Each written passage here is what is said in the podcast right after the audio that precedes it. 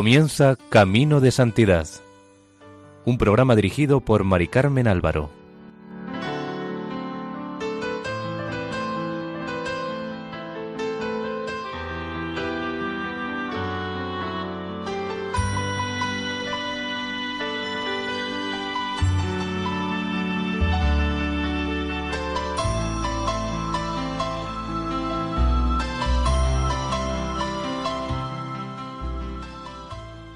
Bienvenidos a Camino de Santidad, un programa realizado por el equipo de Radio María en Castellón, Nuestra Señora de Lledó. A continuación les ofrecemos el capítulo segundo dedicado al beato Francisco Palau Iker.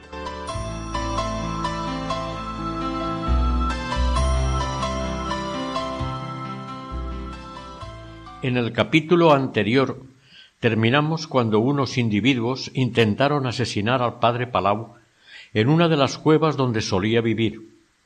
En este caso, concretamente, no cuenta dónde tuvo lugar el suceso, para no comprometer ni comprometerse, pero parece ser que fue en Francia.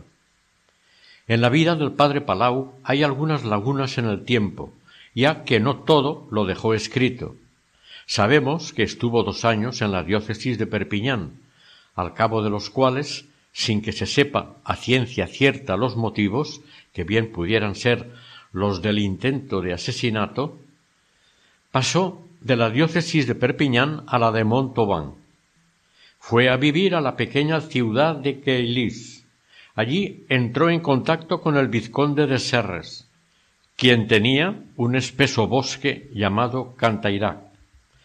El 13 de enero de 1843, el vicario general de Montauban da licencia al abate Palau, sacerdote español, para oír en confesión a las personas de su nacionalidad. El 14 de marzo del mismo año, extiende el permiso para confesar a todos los que se dirijan a él, ya sea extra sacrarium o en su domicilio, exceptuando a mujeres. Según cuenta un contemporáneo del padre, éste se fue a vivir a una cueva del bosque de Cantairac, donde con permiso del obispo de Montauban celebraba misa. En esta soledad estuvo cinco años con su hermano, que vivía en una pequeña cueva situada junto a la suya. Pasaban el tiempo en oración. Cuando el padre necesitaba descansar, llamaba a su hermano para que le sustituyera. Aunque no salía del bosque, Dios no quería que semejante tesoro se perdiera, y permitió que fueran gentes a visitarle, unas por necesidades corporales y otras por las espirituales. Todos encontraban consuelo. En esta soledad, como siempre, su comida era pan y hierbas. Nunca quiso recibir dinero por los sacramentos que administraba. Las intenciones de sus oraciones lo mismo que las de la misa, al igual que en otras ocasiones, eran por las necesidades de la Iglesia. También los bienhechores tuvieron una gran participación en sus oraciones. Pasado algún tiempo, construyó una capilla en la misma peña, a unos trescientos pasos de la habitación. A esta capilla acudía la gente a oír la palabra de Dios, pero casi siempre tenían que salir fuera porque no cabían, de tantas personas que acudían. Tanto en la predicación como fuera de ella, iba con la cabeza descubierta y los pies descalzos. Sólo se ponía las sandalias cuando celebraba. En verano e invierno vestía hábito y túnica de lana. En este lugar se le presentaron algunos jóvenes españoles para ponerse bajo su dirección, el primer año no comieron más que hierbas con sal, patatas y nabos, que era lo que producía el terreno, y eso cultivándolo bien. Ese año no comieron pan, luego pudieron sembrar cebada y alimentarse del pan hecho con este grano. La habitación del padre estaba situada sobre un peñasco, la de sus hijos espirituales más abajo, separadas un tanto unas de otras. La capilla estaba junto a la habitación del padre, donde se reunían para escuchar las conferencias y ejercicios espirituales. Como no tenían campana para llamarse a las horas de oración, tenían una especie de trompa de cinco palmos de longitud, cuyo sonido se oía hasta tres cuartos de hora de distancia. Con esto el padre tocaba para los tiempos de oración y los hermanos que tenían otra cada uno, aunque más pequeñas, respondían dando a entender que se habían enterado. Tocaban a oración a las doce de la noche y a las cuatro de la madrugada. También para el comienzo y fin del trabajo se tocaba. El trabajo se supone que consistía en labrar la tierra. Guardaban silencio todo el tiempo. Si alguno lo rompía, se ponía un palo en la boca más o menos tiempo, según la gravedad de la falta. En 1846 se sabe que estuvo en Aitona para arreglar asuntos con su familia y vivió algún tiempo en Barcelona. Al cabo de un año, en marzo de 1847, salió otra vez hacia Francia por Lérida, con pasaporte y el exeat, permiso que da el obispo para salir de la diócesis y que permite también ponerse a las órdenes del obispo de la diócesis donde se va, para poder decir misa y administrar los sacramentos. A su regreso a Francia estuvo en Perpiñán y Montauban. En la diócesis de Montauban, el señor vizconde de Serres le llevó las cartas del obispo de Lérida al de Montauban y consiguió el permiso para que el padre celebrara misa en la capilla de la condesa de Caussac. Allí el padre Palau entró en contacto con las señoritas Teresa Cristia y Juana Gracias, a las que dirigirá espiritualmente.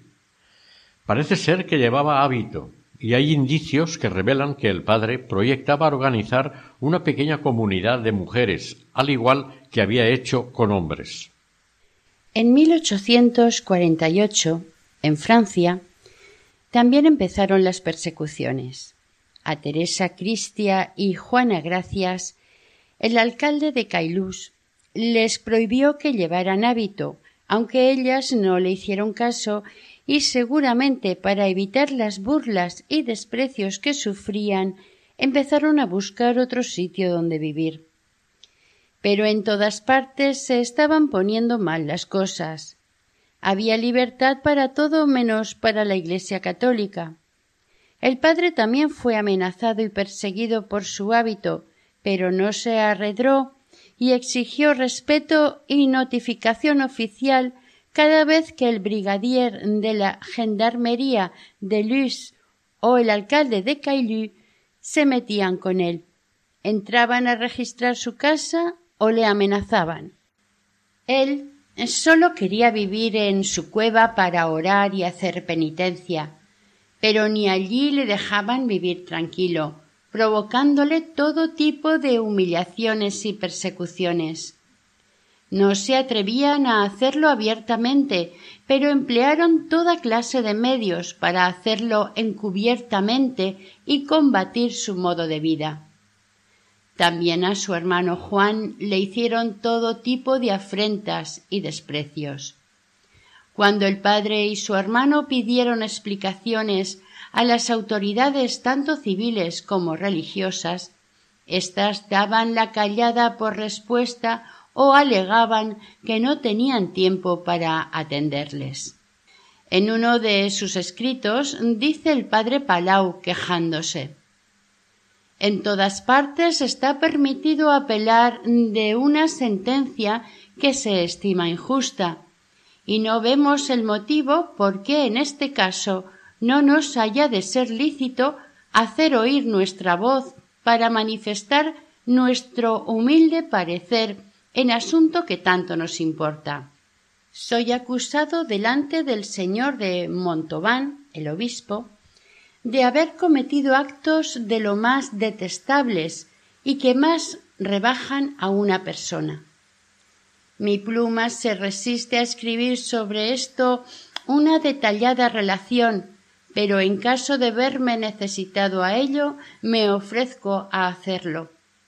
Se me ha juzgado, condenado, castigado, privado de todas las funciones de mi oficio y estado, como si yo fuera un criminal, sin que dicho señor de Montauban haya tenido a bien llevarme al orden para darme avisos o correcciones según fuera el caso, y sin que se me haya permitido alegar mi defensa contra las acusaciones que contra mí hayan presentado. El padre Palau era demasiado atrevido para la teología y espiritualidad de su época. Si a esto se añade que oraba mucho, dormía poco y comía lo que se le presentaba, se comprende que comenzara a estar en el punto de mira de las autoridades. Para unos era un santo de altura inaccesible, para otros un extraño y contrario a las leyes de la moderna República Francesa, por lo que lo denunciaron al recién llegado obispo de Montauban, Monseñor Doney. De la denuncia pasaron a la calumnia más rastrera y soez, en la cual incluyeron a sus dirigidas, a quienes se negó la comunión y hasta la absolución en el sacramento de la confesión, por mantener su voluntad de vivir en común y vestir hábito como el carmelita padre Palau. Para defenderse de estas calumnias, como cuando pedía explicaciones nadie se las daba ni querían escuchar, escribió dos opúsculos, La vida solitaria y El solitario de Canteirac. Al parecer le acusaban de haberse aprovechado de los bienes de Teresa Cristia, de haberla engañado y fanatizado. Todo de lo que le acusaban era falso, y simplemente con haberlo escuchado se hubiera visto que era así. Había pruebas fehacientes que se podían constatar que todo de lo que le acusaban y decían de él era mentira. El padre Palau quiso, en todo momento, mantenerse libre y desvinculado totalmente de la política. Su trabajo, su vivir era lo espiritual, lo religioso, y su lucha en favor de la causa de la Iglesia. Durante los años de destierro en Francia, el padre no dejaba de escribir sobre la Iglesia. Nada llevaba metido en sus entrañas como el amor a la Iglesia, y por su gloria y servicio hubiera dado mil veces la vida. La Iglesia católica, el triunfo de la Santa Fe católica, ese era el único objeto de sus anhelos y de sus suspiros. Es preciso leer sus obritas escritas en aquellos años para comprender hasta qué punto estaba identificado en espíritu con la causa e intereses de la Iglesia católica. Entre otras escribió ¿Quién es la Iglesia? Con razón decía que no se ama lo que no se conoce, y él oraba, escribía y contemplaba para que fuera conocida y amada. El resultado fue todo un tratado para dar a conocer quién es la Iglesia y en su más íntima realidad. Casi once años duró el exilio voluntario del padre Palau en Francia, en las diócesis de Perpiñán y Montauban. Nunca aceptó la ayuda que el gobierno francés ofreció a los refugiados políticos. Con esta postura quiso mostrar un signo de verdad y libertad. Quiso demostrar que aquella situación la padecía por causa de la religión. Volvió a España el 13 de abril de 1851, con la esperanza del nuevo horizonte que ofrecía el proyectado concordato del Gobierno de España y la Santa Sede. Se incardinó en la diócesis de Barcelona y se quedó a vivir en la capital, concretamente en la cueva de la Santa Cruz de Vallcarca, junto a su fiel hermano Juan Palau. Allí, en la cueva, estuvo algún tiempo esta cueva no era natural, sino que había sido excavada, según parece por él, en 1846, en su anterior y corta estancia en la ciudad condal. La había hecho con pico de la dura tierra del Ribazo, en las estribaciones del Tibidabo, en la parroquia de San Ginés dels Agudells, situada en la barriada de Valcarca. La cueva era sumamente pequeña y más parecía una sepultura que una vivienda, pero el padre Palau era sumamente amante de la pobreza que había profesado, pobreza comparable a la que el profeta Elías y sus discípulos practicaban en las cuevas del Monte Carmelo. Pobreza horrible a los ojos del mundo comodón y sensual de nuestro tiempo, pero practicada por los profetas y los anacoretas de otros siglos. Aquí, además de su hermano Juan, se le agregaron algunos discípulos, que llevaron vida de trabajo, oración y austera penitencia. Allí fueron ejemplo y admiración de muchas personas buenas que lo querían y veneraban, y era motivo de escándalo para otras farisaicas que lo aborrecían y perseguían. Años más tarde labraron también una pequeña capilla donde el padre celebraba misa. Por todo el contorno empezaron a ser conocidos como els penitents, los penitentes. Aún hoy en día hay una calle que lleva dicho nombre en homenaje a ellos. Desde Francia le siguieron Juana Gracias y algunas otras jóvenes, también Teresa Cristia. Por una carta fechada en Barcelona el 17 de mayo de 1851 se deduce que ya en España trató de organizar las hermanas terciarias, porque dice en ella que la hermana Juana está encargada de la casa de Lérida y la hermana María Dolores de la de Aitona. En esta carta les comunica que le gustaría ir a visitarlas en su momento y que pueden escribirle todo lo que quieran con total seguridad de que será secreto lo que le cuenten. En Barcelona se ofreció al obispo para que dispusiera de él. Monseñor José Domingo Costa y Borrás, quien acababa de ser nombrado obispo de la diócesis y provenía de la de Lérida, lo recibió con los brazos abiertos.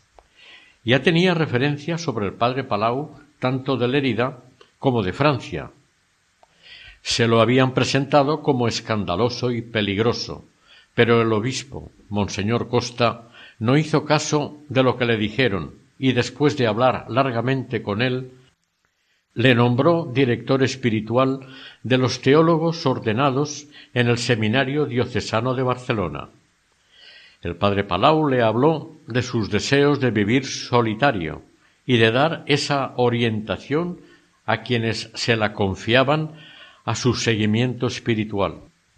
El obispo le escuchó le permitió que hiciera retiro de un mes en las montañas de Montsant para que meditara su decisión, pero le enroló en su proyecto de pastoral diocesana.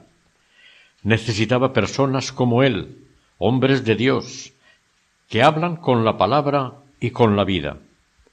El padre obedeció a su obispo, se decidió por la predicación, pero con método y organización, con medios adecuados, en equipo y con colaboradores. Y que dicha predicación fuera para adultos. Le presentó un método al obispo y a éste le gustó. Habría una estrecha y efectiva interacción entre sacerdotes, religiosos y seglares, además de contar con la participación activa de jóvenes estudiantes de filosofía del Seminario de Barcelona. El padre Palau se había dado cuenta enseguida de la ignorancia que había de los fundamentos de la religión en todas las capas sociales y se dispuso a poner remedio fundando una especie de misión continua, consistente en la enseñanza de la doctrina cristiana, dirigida a los adultos, de manera que fuera como una continuación y ampliación del catecismo que se enseña a los niños, y como un curso de religión o teología popular, adaptándolo a las personas que tienen muy poca formación. A esta misión la llamó Escuela de la Virtud. Se inauguró el 16 de octubre de 1851. La escuela la daba en la parroquia de San Agustín, cerca de las Ramblas de Barcelona. en un barrio obrero, conflictivo, necesitado de formación humana y cristiana. La escuela constaba de dos partes. La primera, basada en las virtudes, con el catecismo de las virtudes que había preparado él. Y la segunda constaba de un programa de cincuenta y dos proposiciones sobre los movimientos ideológicos de actualidad. Para informar, hizo propaganda invitando a la gente a asistir todos los domingos a las seis de la tarde. La escuela duraba hasta las ocho.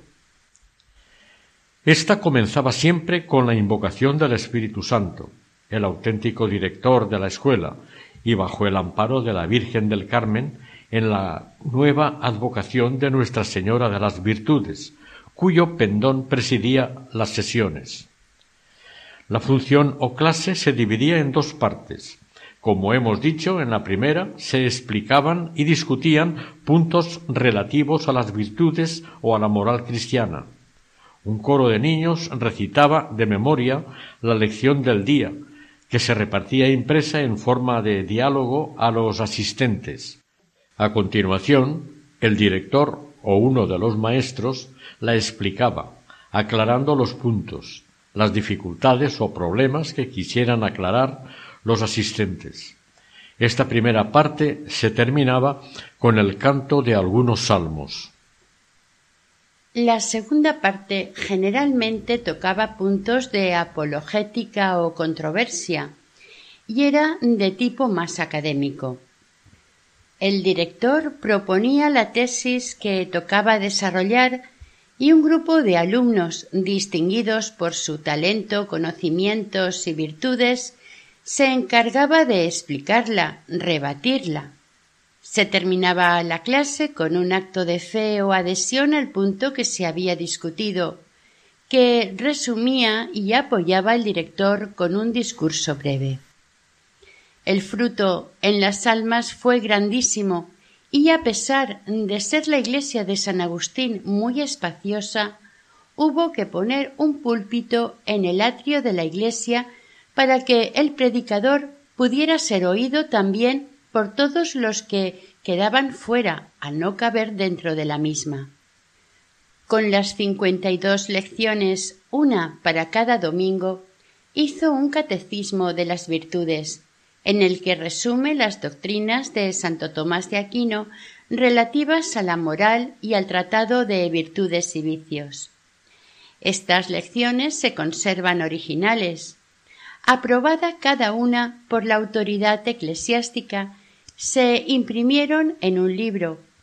Años más tarde se amplió la edición añadiéndole doce dibujos que representan el corazón humano y las diversas clases de virtudes y frutos del Espíritu Santo que hay que practicar, y los diversos vicios que con el auxilio de la gracia divina hay que procurar extirpar de raíz porque acarrean la infelicidad temporal y eterna de las almas. Pero pronto la escuela de la virtud provocó la ira de los enemigos de la Iglesia y de la prensa sectaria.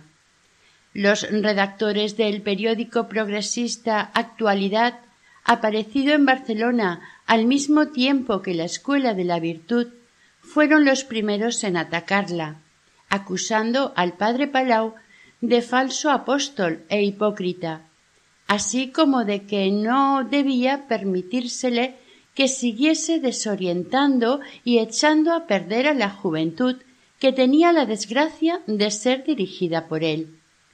El periódico fue suprimido por Real Decreto el 23 de octubre de 1852.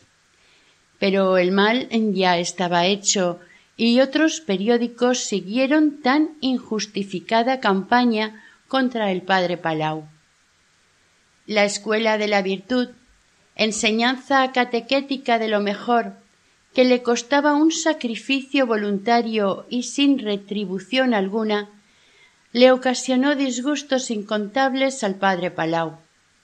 En marzo de 1854 hubo en Barcelona un levantamiento de unos pocos descamisados que nadie detuvo, los cuales hicieron que separaran las fábricas y los talleres.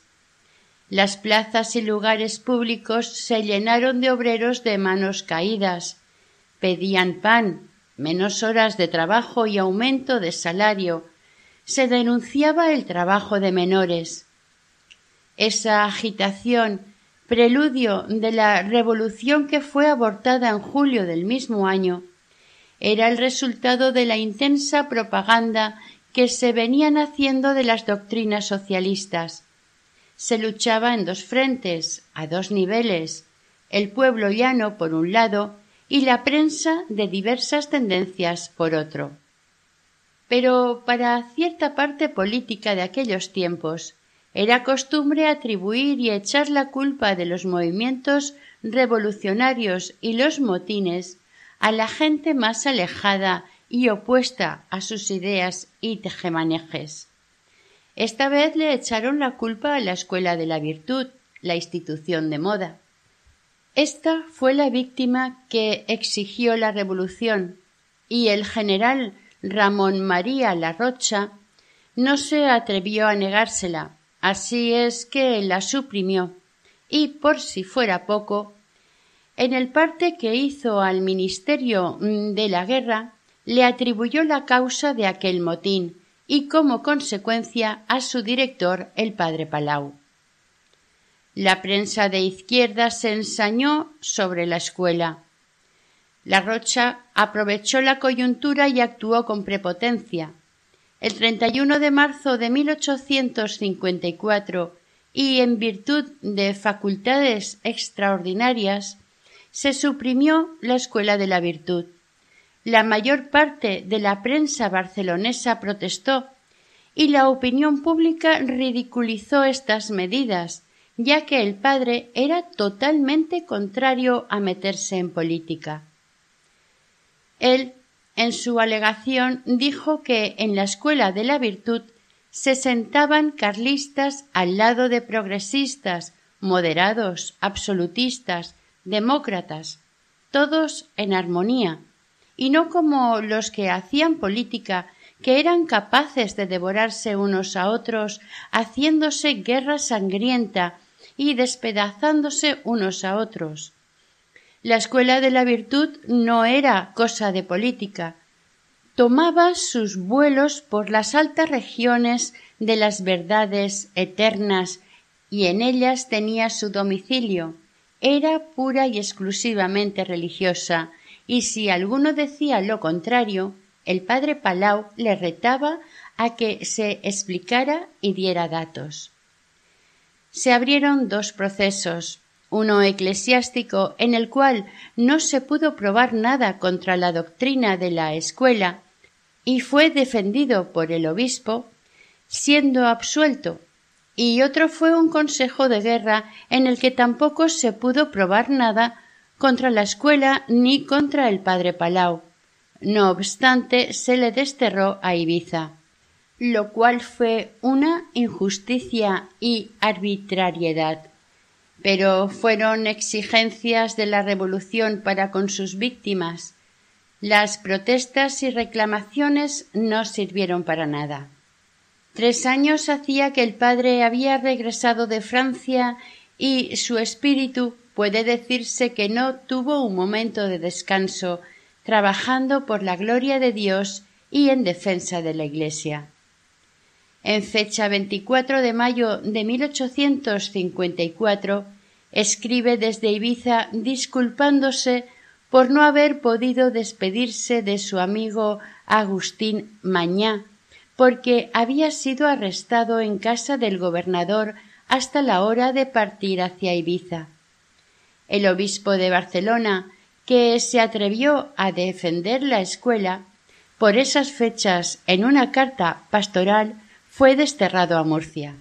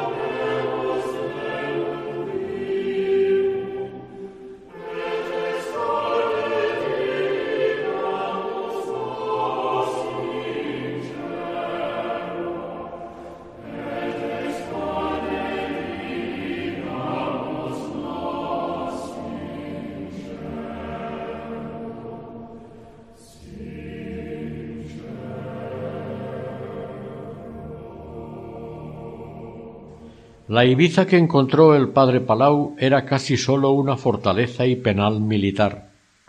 Tierra pobre y muy escasos medios de vida. Gente sencilla y mucho analfabetismo. Ni siquiera era diócesis en lo religioso. El desierto que soñaba en sus años jóvenes lo encontró en su plenitud el padre en Ibiza.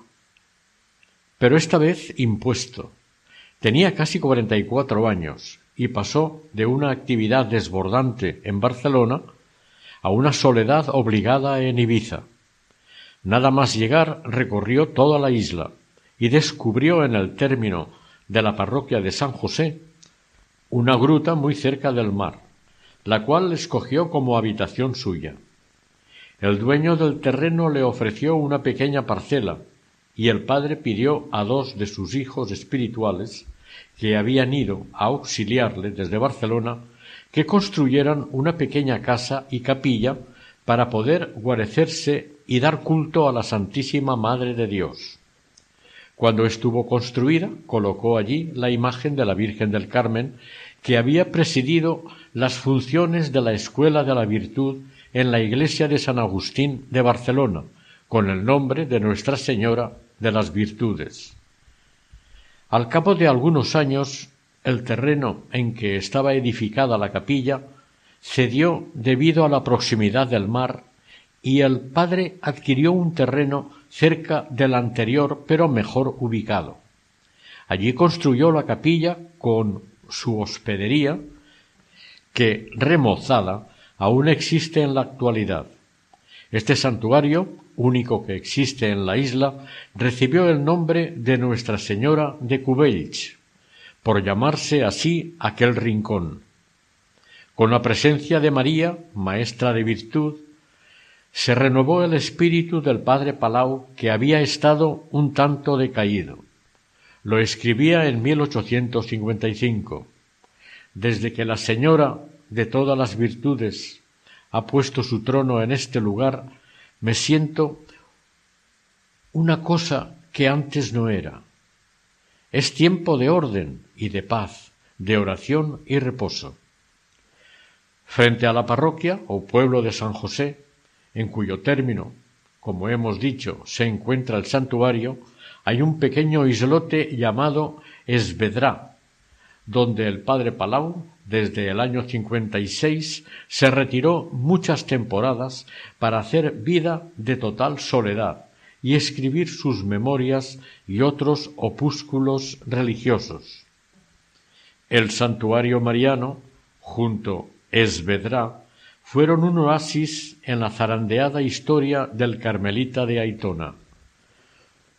Todos los asuntos del padre en la península, es decir, en Cataluña, quedaron desamparados. Sus hijos espirituales de Lérida y Aitona, su, llamemos, fraternidad de penitentes de la cueva de Santa Cruz, todo puede decirse que quedó abandonado y fracasado, al igual que la escuela de la virtud.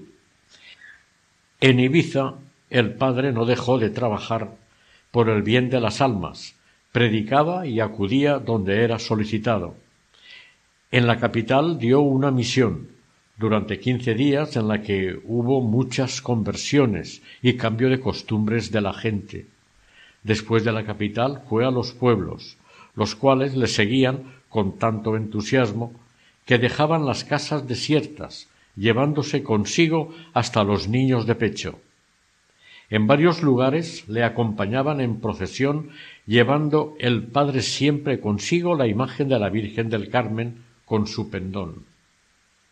Al encontrarse la gente de un pueblo con la de otro, hacía un sermón de despedida para unos y se quedaba con los que habían salido a recibirlo, plantando una cruz entre los términos de los dos pueblos. En 1933 aún se conservaban algunas. Así fue recorriendo en los años siguientes toda la isla de Ibiza y la de Formentera. Por estas fechas se le otorgó un certificado en el que se afirmaba, entre otras cosas, ser sacerdote de buena fama y de vida muy ejemplar. no estar ligado con censura alguna, sino todo lo contrario, estaba autorizado por el vicario general por sede vacante, para celebrar el santo sacrificio de la misa, confesar y predicar. En el ministerio de la predicación había prestado en esta diócesis servicios muy señalados, que le habían acreditado y hecho merecedor de todo su aprecio y digno de cualquier recompensa. Aparte de este documento oficial acerca de su actuación en las islas durante su destierro, apenas si quedan otras noticias suyas, salvo ocho o nueve cartas que escribió desde Ibiza a sus amigos y colaboradores de la Escuela de la Virtud, y a la madre Juana Gracias, que estaba al frente de las comunidades de Lérida y Aitona. La constancia y fidelidad de los pocos discípulos que le quedaron en sus días de mayores tribulaciones fueron bálsamo y consuelo para su corazón en medio de sus amarguras. En cambio, las religiosas terciarias parece ser que todas se dispersaron, volviéndose con sus familias, y solamente le quedó, siempre fiel, la madre Juana Gracias. Su estancia en Ibiza tuvo gran influencia en la vida del padre Palau, de modo que nunca olvidó aquellos lugares santificados por sus oraciones y penitencias, así como tampoco pudo olvidar la benévola y cariñosa hospitalidad con que le trataron aquellas gentes. La pequeña ermita que había construido dedicada a Nuestra Señora dels Cubells, con la imagen de la Virgen del Carmen, fue su residencia y su lugar de refugio mientras duró su destierro. El 20 de julio de 1857 escribió Hace cuatro días que vivo en estas peñas del Vedrá, solo. Encontré la cueva donde estaba el agua y una gotera sola me da bastante para mi consumo. Biel y Ramón, estos eran dos hermanos, que se habían unido a la comunidad por él fundada y que fueron con él a Ibiza. Pasaron conmigo el día del gran profeta Elías y por la noche se fueron y volverán el viernes de esta semana. Para el caso tengo provisiones para un mes. La subida al Vedrá es sumamente difícil. La cueva que antes ha mencionado el padre está a trescientos cincuenta metros de altura en el más alto de los dos picachos que tiene el islote plantó una cruz. El Vedrá y el Vedranel, islote más pequeño aún, que están muy juntos, presentan un aspecto fantástico y magnífico, produciendo su contemplación una de aquellas impresiones imborrables que dominan al hombre al ponerse en contacto con los insospechados espectáculos de la naturaleza. Durante doce años, desde 1857 hasta 1872, el Vedrá fue como un santuario, donde el padre se recogía a temporadas para hacer vida de ermitaño, pasando el tiempo en completa soledad, practicando ayunos rigurosos en oración y penitencia. Este fue el lugar más apreciado por el padre de todos los que había recorrido, lugar donde se preparaba para salir a dar misiones y donde recibió grandes favores por parte de Dios. Pero no por eso dejaba de escribir y dibujar con una fecundidad asombrosa sobre asuntos de virtudes y vicios y sobre la Iglesia católica diseñó y dibujó varias estampas religiosas que hizo imprimir y durante el destierro compuso el precioso Mes de María o Flores del mes de mayo, con treinta y dos láminas representando diversa variedad de flores, símbolo de las virtudes que se ofrecen a la Virgen María durante el mes de mayo. También en aquellos años de destierro preparó otra obrita titulada La Escuela de la Virtud Vindicada, que dio a luz unos años más tarde. Fallecidos sus padres, se vio obligado a ir a Cataluña por asuntos importantes de familia. Para poder ir seguro y evitarse problemas, en junio de 1857 solicitó a la reina Isabel II se dignara indultarlo de su destierro. A los seis meses, viendo que no recibía contestación y creyendo de buena fe que podía hacerlo, en diciembre se embarcó hacia Barcelona, presentándose ante las autoridades eclesiástica y civil. Allí supo que mediante un real decreto la reina le había autorizado para regresar a la península y fijar su residencia donde quisiera, excepto en las provincias catalanas. Entonces el padre Palau se consideraba que estaba en tránsito, pero cayó enfermo y tuvo que estar en cama durante todo el mes de enero y parte de febrero de 1858. Cuando a primeros de marzo se disponía a abandonar Cataluña, fue detenido en su casa y llevado a la comandancia situada en la Capitanía General. Por orden del general Zapatero, se le trasladó al vapor de guerra Blasco Núñez de Balboa, que estaba anclado en el puerto de Barcelona. A los tres días se le tomó declaración por el fiscal militar y acusado falsamente de que quería restablecer en Barcelona la escuela de la virtud. De nada le sirvieron las alegaciones que hizo. Sin más trámites, se le desterró otra vez a Ibiza por tiempo indefinido. El 4 de diciembre de 1859 pidió justicia. Escribió a la reina Isabel II. El gobernador eclesiástico de Ibiza, Rafael Oliver, hizo un amplio elogio en sus informes a la soberana. En él decía, entre otras cosas, que el padre Palau era todo un sacerdote modelo de virtud y testimonio viviente para los ibicencos. Medio año tuvo que esperar para recibir respuesta. El 12 de julio de 1860, un real decreto decía que Francisco Palau era inocente. El Tribunal Supremo había considerado injustificado el prolongado destierro. Era la proclamación oficial de su inocencia. Pero para entonces el padre Palau ya se encontraba en Barcelona acogido a la amnistía de mayo de 1860.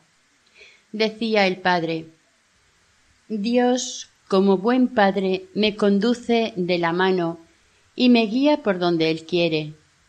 Y es ahí que iré, donde no sé, y marcharé por allá donde no querré. Dios sabe cuán bien dispuesto estoy para servir a su Iglesia. En la cuaresma de 1860, concretamente el 6 de abril, predicó en Madrid en la Real Colegiata de San Isidro a las tres horas de la agonía del Señor, también llamadas de las siete palabras. Había trabajado mucho aquella Semana Santa y hecho mucha penitencia. Comía muy mal y se encontraba muy débil. Antes de la predicación quiso ordenar sus ideas, pero su corazón y su mente estaban en lo que más amaba, la Iglesia, cuya cabeza es Cristo, sabiduría increada.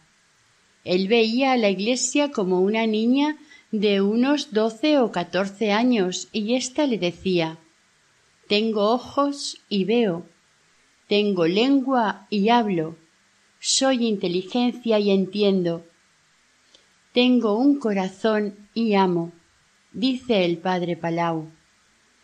Me dijo esto porque estaba yo pensando cómo podía la Iglesia, siendo un cuerpo moral, tener ojos y ver, lengua y hablar, corazón y amar.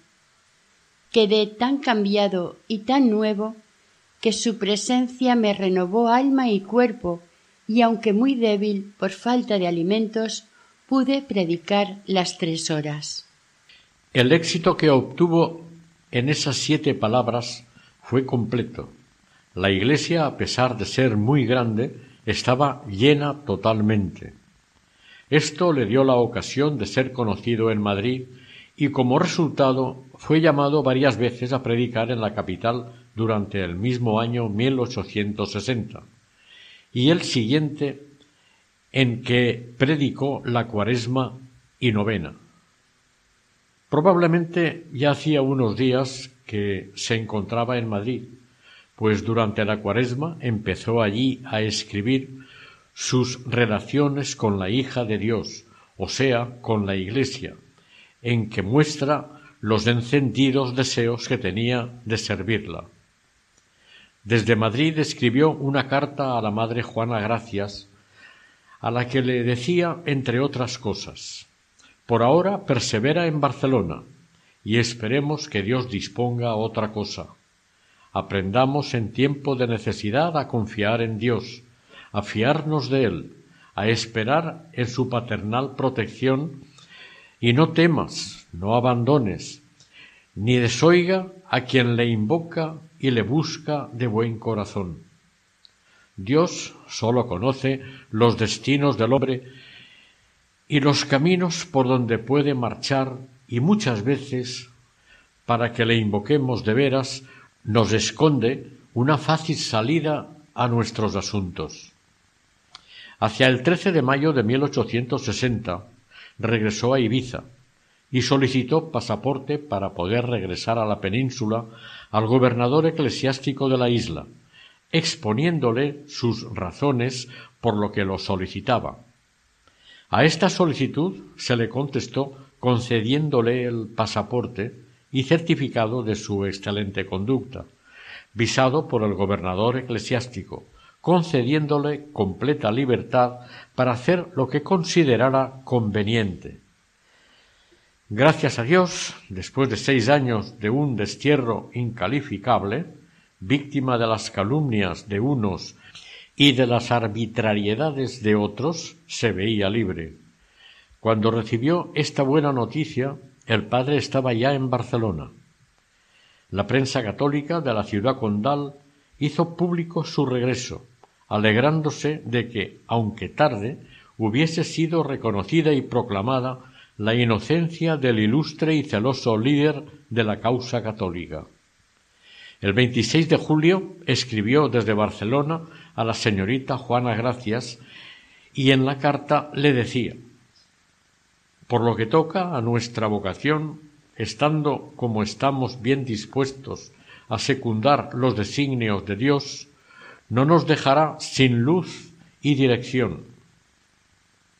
En otra añadía Para salvarte y salvarme te doy una regla y es callar, obedecer y fiar de Dios la salvación, porque estate segura de lo que voy a decir.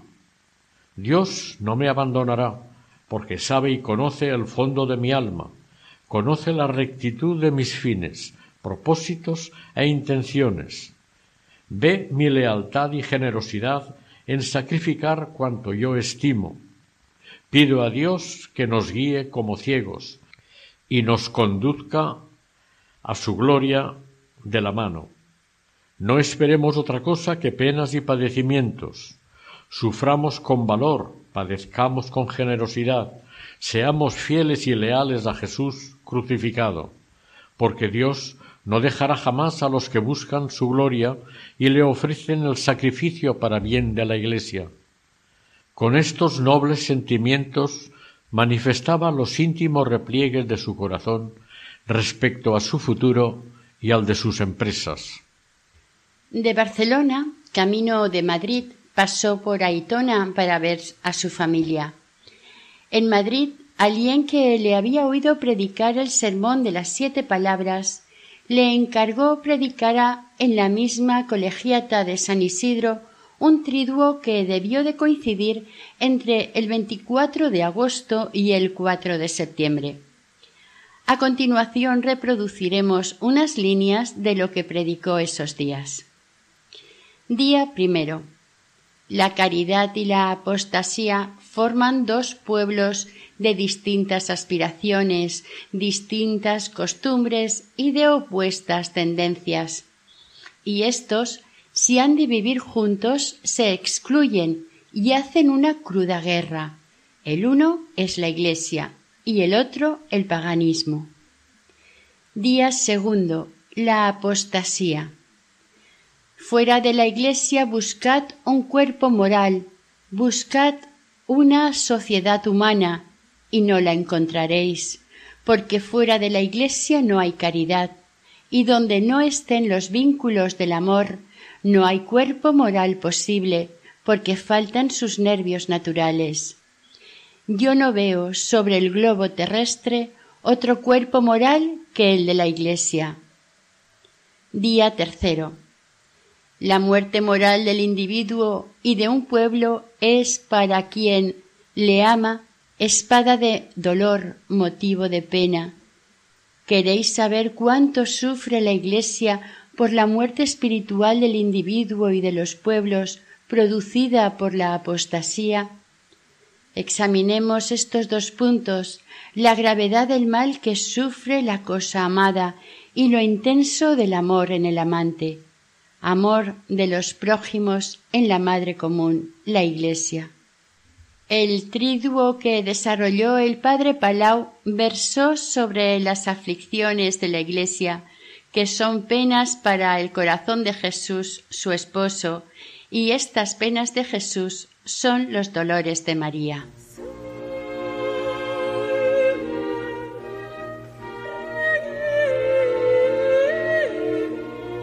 Señor, tú eligiste al beato Francisco Palau para proclamar ante los hombres el gran misterio de la Iglesia Santa.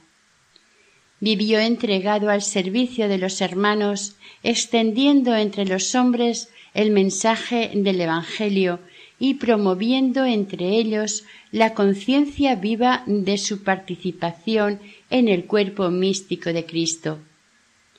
Te pedimos, Señor, que su glorificación por la Iglesia sirva para que todos los hombres se sientan cada vez más unidos en el único pueblo de Dios.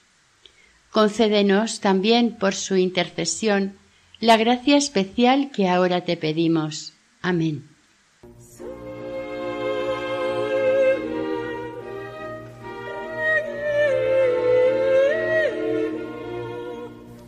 Hasta aquí el programa dedicado al segundo capítulo de la vida del beato Francisco Palau Iker dentro de Camino de Santidad, que les ofrece el equipo de Radio María en Castellón Nuestra Señora del Lledó. Que el Señor y la Virgen os bendigan.